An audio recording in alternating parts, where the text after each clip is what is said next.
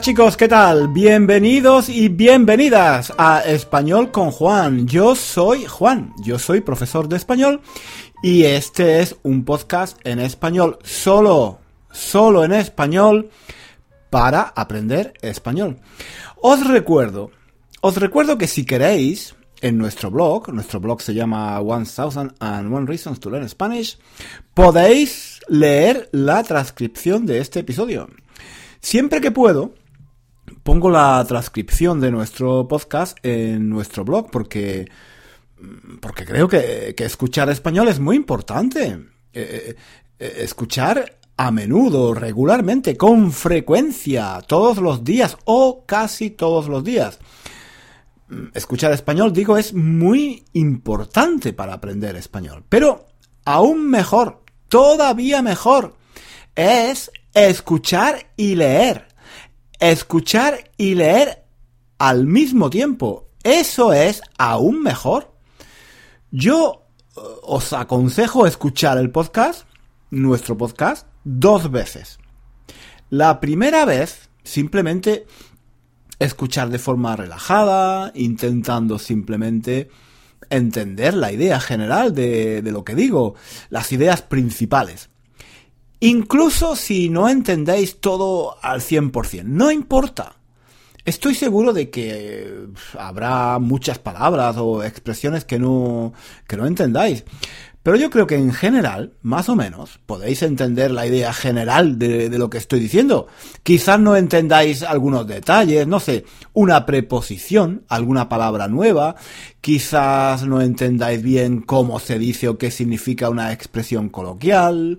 Bueno, no importa. Yo creo que si seguís Español con Juan, si seguís este podcast, es porque tenéis al menos un nivel intermedio de español.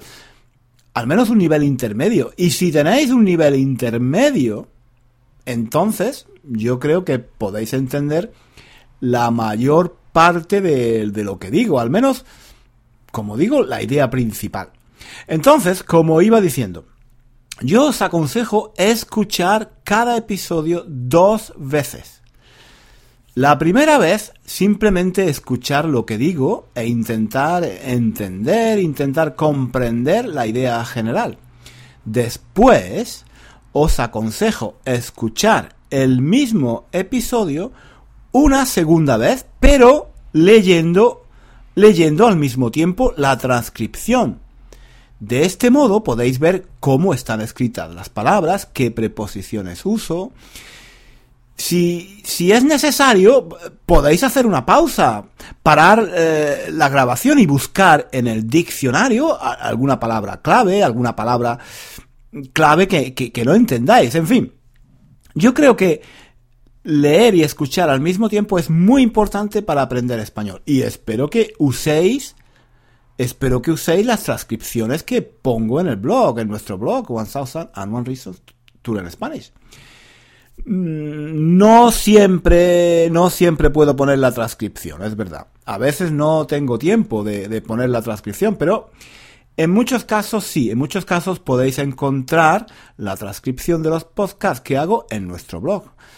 En fin, bueno, aparte de, aparte de todo esto, Aparte de esta pequeña introducción sobre cómo usar mejor nuestro podcast para aprender español, aparte de todo esto, ¿qué tal? ¿Qué tal? ¿Cómo va la semana? Espero que todo vaya bien, espero que todo vaya bien, subjuntivo, espero que todo vaya bien. Yo esta semana he estado comiéndome el coco, comiéndome el coco, sí, me he comido mucho el coco, no sé no sé si sabéis qué significa esta expresión, comerse el coco.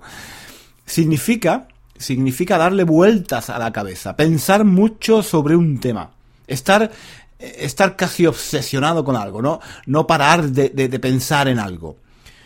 Bueno, pues yo esta semana me he estado comiendo el coco pensando en el curso, en el nuevo curso que estoy preparando ya os he dicho, ¿no? Que, estoy preparando un nuevo curso para enseñar expresiones coloquiales, expresiones eh, expresiones coloquiales como, por ejemplo, comerse el coco. Mira, mira tú por dónde. Porque las expresiones coloquiales se usan muchísimo en el español informal, en el español coloquial, en el español, digamos, de la calle, el español que se habla normalmente en la calle. Muchos estudiantes, muchos estudiantes me dicen, Juan, a ti te entiendo muy bien, pero no puedo entender la radio, no puedo, ni puedo entender la televisión, ni puedo entender las películas en español o las series de la tele, ni puedo entender a los españoles cuando hablan. ¿Por qué? ¿Por qué te puedo entender a ti y a ellos no? Los españoles hablan muy rápido. Bueno, lo que pasa, lo que pasa a veces, no sé, a, veces Voy a intentar, voy a intentar responder a esta pregunta, aunque no sé si es fácil. En primer lugar, yo no creo que los españoles hablen muy deprisa. Yo no creo que los españoles hablen más deprisa que los franceses o que los italianos, que los ingleses. Por ejemplo, estos días estoy viendo una serie de televisión que me gusta mucho en, en inglés. Se trata de una serie que estoy viendo en la BBC se llama Keeping Faith. La historia se desarrolla, tiene lugar, digamos, en Gales, en el país de Gales. Bueno, pues sinceramente me cuesta muchísimo comprender qué dicen los personajes, los actores. Yo llevo viviendo eh, eh, en el Reino Unido más de 20 años, más de 20 años, y no puedo entender no puedo entender lo que dicen estos personajes. Porque, porque hablan súper deprisa, hablan a una velocidad increíblemente rápida. Tengo, tengo que ver la serie con subtítulos, con subtítulos en inglés, pero, pero aún así me, me cuesta muchísimo trabajo entender lo que pasa, entender lo que dicen, porque, porque incluso los subtítulos pasan a mucha velocidad y no me da tiempo a terminar de leer una frase cuando desaparecen de la pantalla y aparece una nueva frase. En fin, lo que quiero decir es que cuando aprendemos un nuevo idioma, todos tenemos la impresión de que los nativos, los nativos hablan muy deprisa. En mi caso, en, en el caso del inglés, yo puedo entender bien el inglés de las películas cuando se trata de actores ingleses o de actores norteamericanos, porque estoy acostumbrado a ellos. Y, como estoy acostumbrado a su inglés, pues me parece que hablan a una velocidad normal. Pero si me cambian el acento, si me pongo a ver una película con un acento diferente, con un acento galés o escocés o australiano, con un acento inglés que, que no conozco bien, entonces me parece, tengo la impresión de que hablan muy deprisa. Pero yo no creo que sea así. Yo no, yo no creo que en realidad hablen muy deprisa. Hablan como todo el mundo. Hay gente que habla más deprisa que otros, pero eso no tiene mucho que ver con el idioma o con el país, ¿no? Es una, es una cuestión personal o, o del contexto. En fin. Que yo creo que lo que pasa cuando aprendemos un nuevo idioma es que tenemos la impresión de que los nativos hablan muy deprisa. Pero es solo una impresión. Lo que pasa es que nuestro cerebro tarda, tarda más tiempo del normal en procesar las palabras, en entender los sonidos. No sé, no sé si me explico. Si conoces muy bien un idioma, si hablas con otra persona, por ejemplo, en, en tu lengua materna, tu cerebro no necesita mucho tiempo para analizar las palabras que la otra persona dice.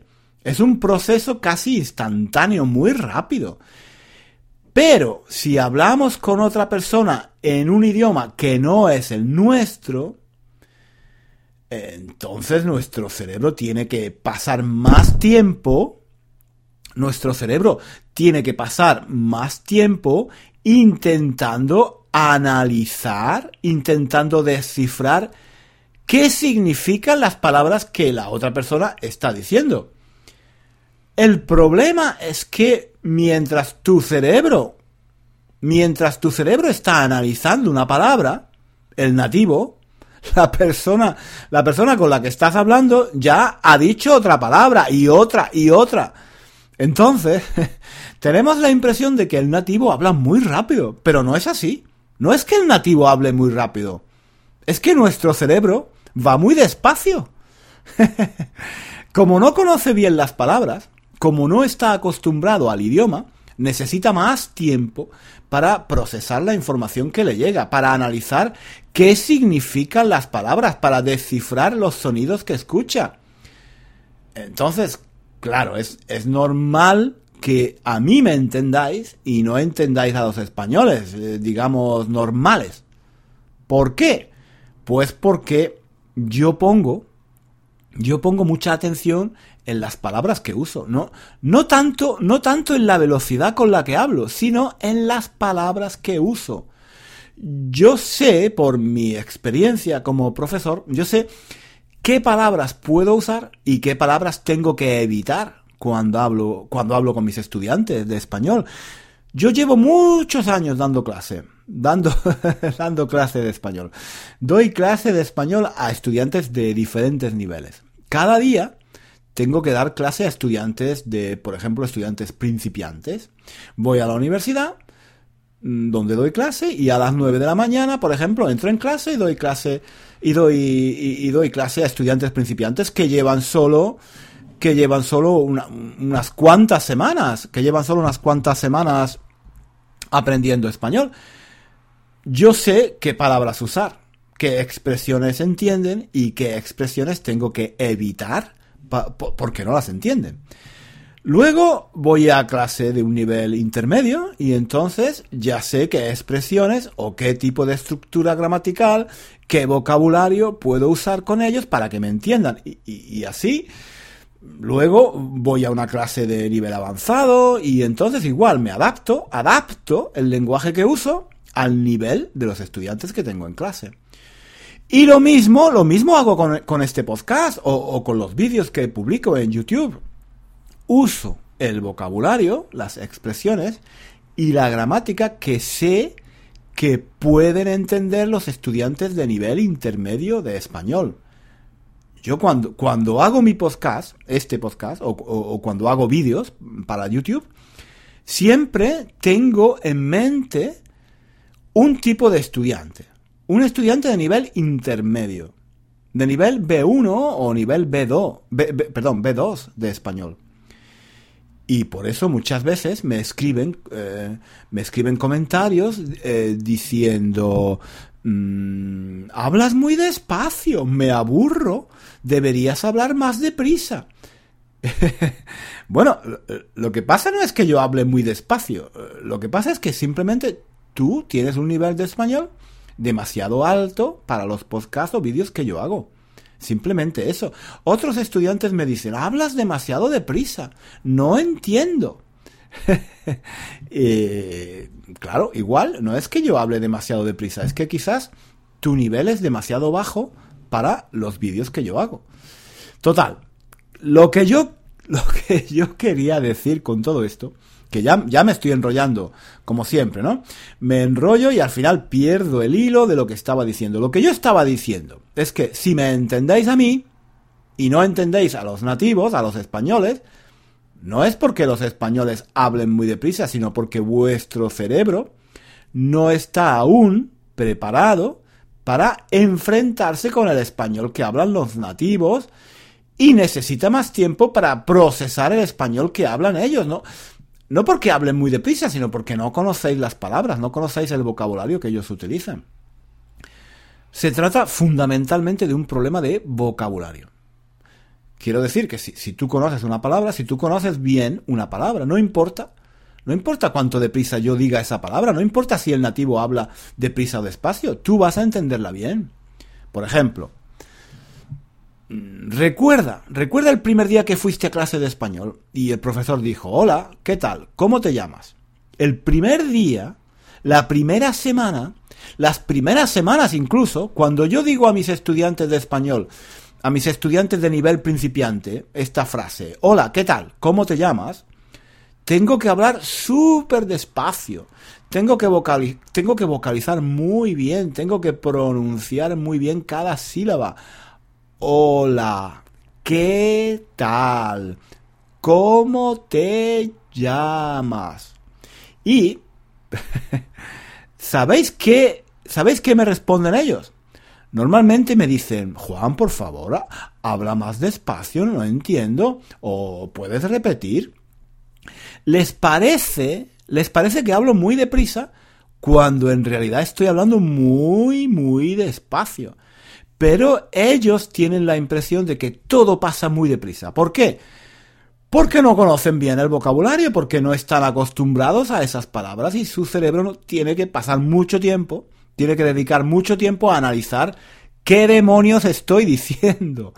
Pero después de, una de unas semanas, cuando ya se han acostumbrado a esa frase muy bien, porque yo, yo cada vez que entro en clase digo, hola, ¿qué tal? ¿Cómo te llamas? Entonces, digo, al cabo de tres o cuatro semanas, yo puedo decir esa frase muy deprisa, yo puedo decir esa frase a toda velocidad, a una velocidad exagerada. Yo, puedo decir, hola, ¿qué tal? ¿Cómo te llamas? Hola, ¿qué tal? ¿Cómo te llamas? Hola, ¿qué tal? ¿Cómo te llamas? Y ellos, ellos me entienden, me entienden perfectamente. ¿Por qué? Porque no es un problema de velocidad, no es un problema de rapidez. El problema es el vocabulario. El problema es entender el vocabulario. Una vez que el cerebro conoce las palabras, una vez que el cerebro se ha acostumbrado a un tipo de palabras, ya no importa la velocidad, ya no importa si la persona habla despacio o deprisa, lo va a entender, lo va a entender mucho mejor. Obviamente, obviamente hay otros factores que entran en juego. Quiero decir, e, e, es importante, por ejemplo, tener en cuenta el acento, el acento de la persona, su pronunciación, la entonación. Una misma palabra puede sonar de forma muy diferente si se pronuncia con un acento u otro, con una entonación u, otra. De hecho, eh, ahora recuerdo, ahora recuerdo, ahora recuerdo una ocasión, una, ocasión en la que yo estaba, yo estaba en clase de italiano. Sí, hace muchos años, cuando yo empezaba a aprender italiano, cuando estaba empezando a, aprender italiano, iba a clase por las noches, creo que era mm, por la tarde, ya, tarde. E, era lo, que se llama una clase nocturna. Creo que terminaba eso de las nueve, ¿veis? ¿Veis? ya me estoy enrollando otra vez. Bueno, lo que pasó, lo que pasó fue que en aquella clase había una chica argentina. Yo no lo sabía, pero un día, un día que la chica estaba sentada a mi lado, me dijo algo, algo que yo no entendí. Entonces le pedí que me lo repitiera. Hablábamos, hablábamos español, ¿eh? Entre nosotros hablábamos español. Y por supuesto, no había ningún problema, nos entendíamos. Nos entendíamos perfectamente, pero en aquella ocasión, la chica me dijo algo que yo no entendía. Tuve que pedirle varias veces que me lo repitiese. No sé, muchas veces, cuatro o cinco veces. Al final entendí. Simplemente me estaba diciendo, me llamo Julia. Pero yo no la entendía. No la entendía porque pronunciaba la, la, la, la doble L, las dos L's, la doble L, bueno, como la pronuncian los argentinos, ¿no?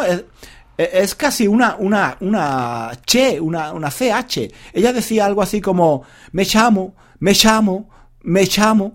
Mm, total. Esto, esto viene a cuento porque lo que yo quería decir es que el acento, la pronunciación, la forma en que se pronuncian las palabras, también influye mucho a la hora de entender lo que un nativo, un nativo de español en este caso, nos dice. Y, esto me ha pasado otras veces, ¿eh? Cuando, cuando he estado en Galicia, por ejemplo, cuando fui a hacer el Camino de Santiago, a veces he tenido problemas para entender lo que, lo que estaban diciendo.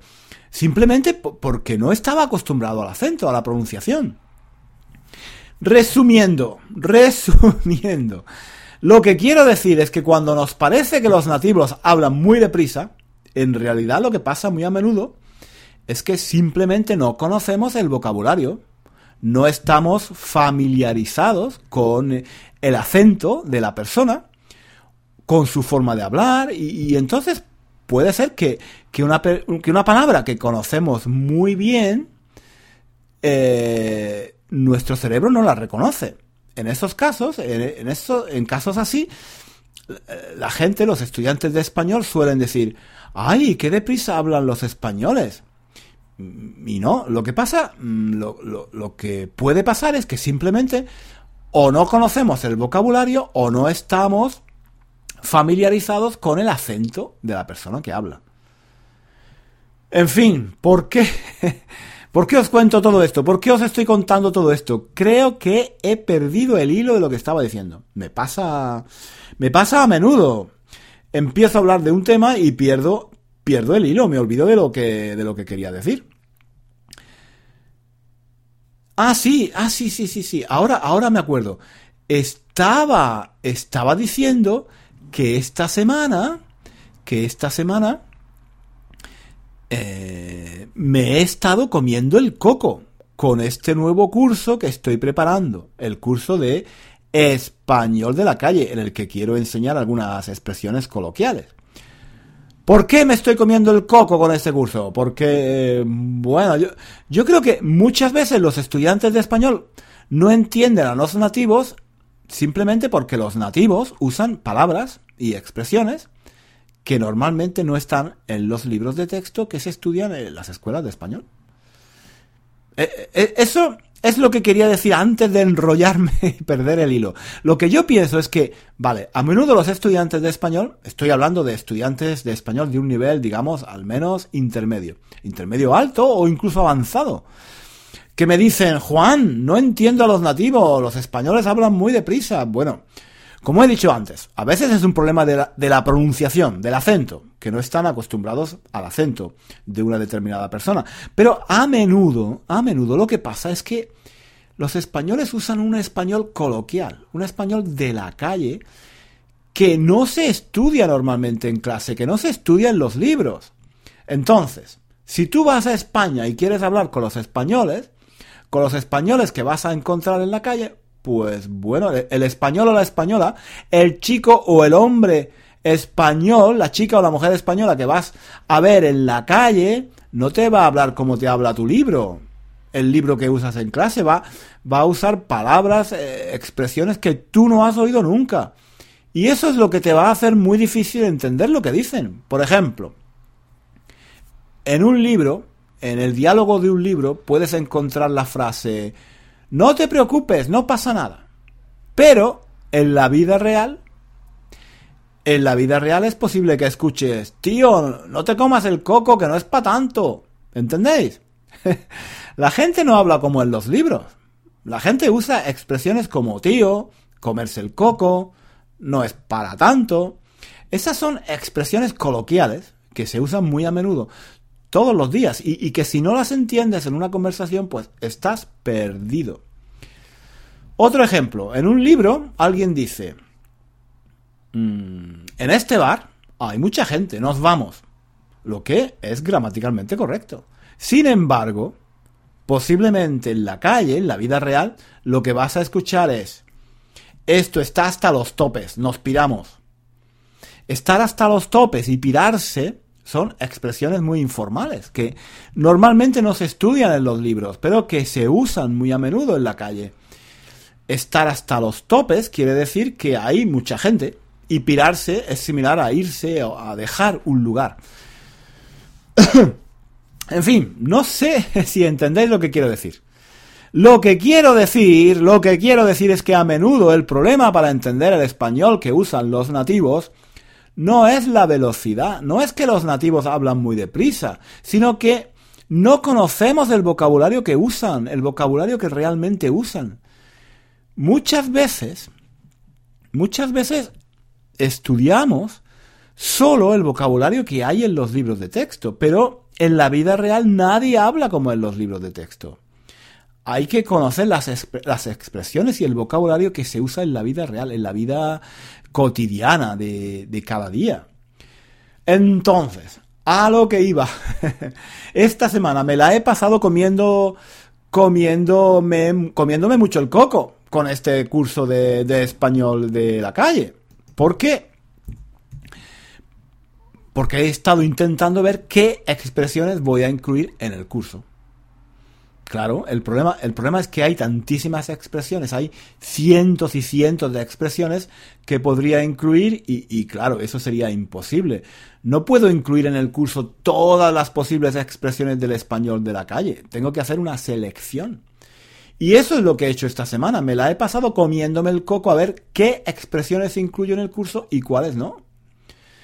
Eh, dentro de unos días, cuando esté lista, cuando termine de hacer la lista, os la mandaré por email para que me digáis qué os parece. Si os parecen fáciles, eh, difíciles, eh, si, ya, si ya las conocéis o no, en fin, para que, para que me deis vuestra opinión. Pero esa no es la parte que más me preocupa ahora al fin y al cabo, seleccionar las expresiones coloquiales que puedo enseñar eh, en el curso es algo que, bueno, pensando un poco y quizás contando también con vuestra ayuda, puedo llegar sin dificultad. Eh, el problema, el problema es cómo enseñar esas expresiones de una forma eficaz. Ese es el problema. He estado mirando libros, páginas de internet, vídeos en YouTube y en la mayoría de los casos lo que hay son listas. Listas de expresiones coloquiales. Y a mí, la verdad, las listas de palabras no me gustan mucho. No, no me parece que, que se pueda aprender bien un idioma aprendiendo listas de palabras. Yo eh, en el curso que estoy preparando no quiero, no quiero dar simplemente listas de expresiones. Eso, eso sería muy fácil, ¿no? Imaginaos. Puedo dar listas, muchas listas, puedo organizar las expresiones en diferentes categorías, en diferentes secciones y nada. Listo, terminado el curso. Mm, supongo que también podría añadir algunos ejercicios, pero mm, pero bueno, la verdad es que yo no creo que ese sea el mejor modo de aprender, de aprender estas expresiones coloquiales. Yo quiero hacer algo diferente. Quiero, quiero preparar actividades que realmente sirvan para, para aprender a usar estas expresiones. Y por eso me estoy comiendo el coco. Porque, porque no es fácil, ¿eh? No es nada fácil pensar en, en qué actividades usar. Yo llevo muchos años dando clases de español, pero la mayor parte de mi experiencia es en las clases físicas, trabajando cara a cara con los estudiantes. Tengo muchas actividades para trabajar con mis estudiantes en clase, pero enseñar español en Internet, en un curso online, eso es diferente, muy diferente. Tengo que adaptar las actividades que uso en clase y eso no siempre es fácil, no, no señor, no es fácil. En fin, que llevo toda la semana comiéndome el coco con estos temas. No me quejo, ¿eh? no me quejo. En el, fondo me gusta, en el fondo me gusta comerme el coco. Me gusta, me gusta pensar, darle vueltas a las cosas. En fin. Ya para terminar, os resumo lo que he dicho hoy, porque creo que como siempre me he vuelto a enrollar, he perdido el hilo y ya no sé ni de qué estaba hablando. Que... que no, que no me parece que los españoles hablen muy rápido, o que por lo menos no me parece que los españoles hablen más rápido que los italianos, los franceses o los rusos. Es, todo, es toda una cuestión de, de cuánto se conoce el vocabulario, de cuánto se conoce el vocabulario que usan los nativos y de estar familiarizado con el acento y la pronunciación de la persona con quien hablamos. No sé, no sé qué pensáis, pero esa es mi idea.